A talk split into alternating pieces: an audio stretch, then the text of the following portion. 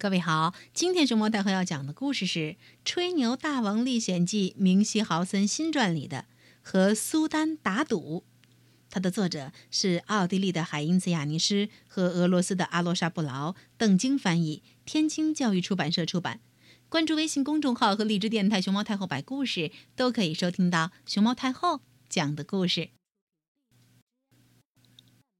君士坦丁堡的苏丹特别喜欢听我的故事。我们常常在一起坐很久，而他就侧着耳朵仔细听我讲我的那些奇特的冒险旅程。一次，他拿出自己最好的酒，告诉我：“这个世界上再也不可能有比这更香、更好的酒了。”哦，请原谅我，尊贵的苏丹陛下，我说：“维也纳女王玛利亚·特蕾莎的酒窖里有几瓶匈牙利托卡伊甜葡萄酒。”只要您尝上一口，就一定会激动的流下幸福的眼泪。如果您想要的话，我可以在一个小时之内就为您弄到一瓶，只要一个小时哦。如果我没有做到，您完全可以取下我的脑袋。一颗只会说谎吹牛的脑袋，留着又有什么用呢？这个代价太高了，苏丹说。但是我愿意和你打赌。如果一小时之后那瓶酒出现在我桌上，你就会得到丰厚的奖赏。我立刻走进花园，让人叫来我在去埃及的旅途中带回来的那个飞毛腿。我跟维也纳女王关系很好，所以就给她写了一封信，请求她给我的使者一瓶她保存的最好的酒。这件事情性命攸关。为了不时时刻刻都如离弦的箭一样飞快前进。几分钟之内就冲到世界的尽头，飞毛腿在腿上绑上铁球，带着我的信跑了。我知道不一会儿他就会重新站在我面前，所以我就放心的和苏丹坐在一起等他。但是时间越来越久，飞毛腿仍然不见踪影。只剩五分钟了，我的朋友，苏丹说着，并且叫来了一个拿着一把世界上最大的刀的男人。我还从没见过有这么大的刀，有点坐立不安了。于是我赶紧让第二个随从叫来顺风耳。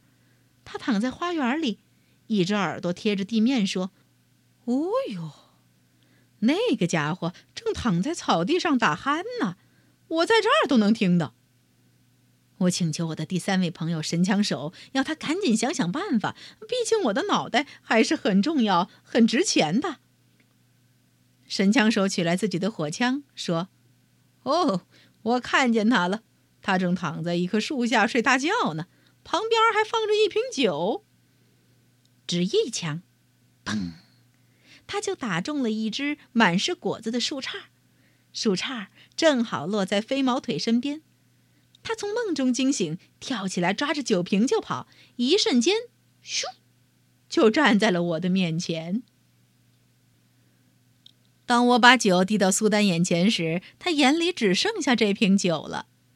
他尝了一口后，久久地盯着我。最后，他终于哭了起来。看，我没有撒谎吧？我实在太幸福了，幸福的想哭。苏丹一边说，一边擦去脸上的泪水。你说的没错。维也纳女王的酒让我的嘴里和心里全都充满了幸福。这一瓶名贵的酒肯定也会给我带来好运。去我的金库里拿奖赏吧！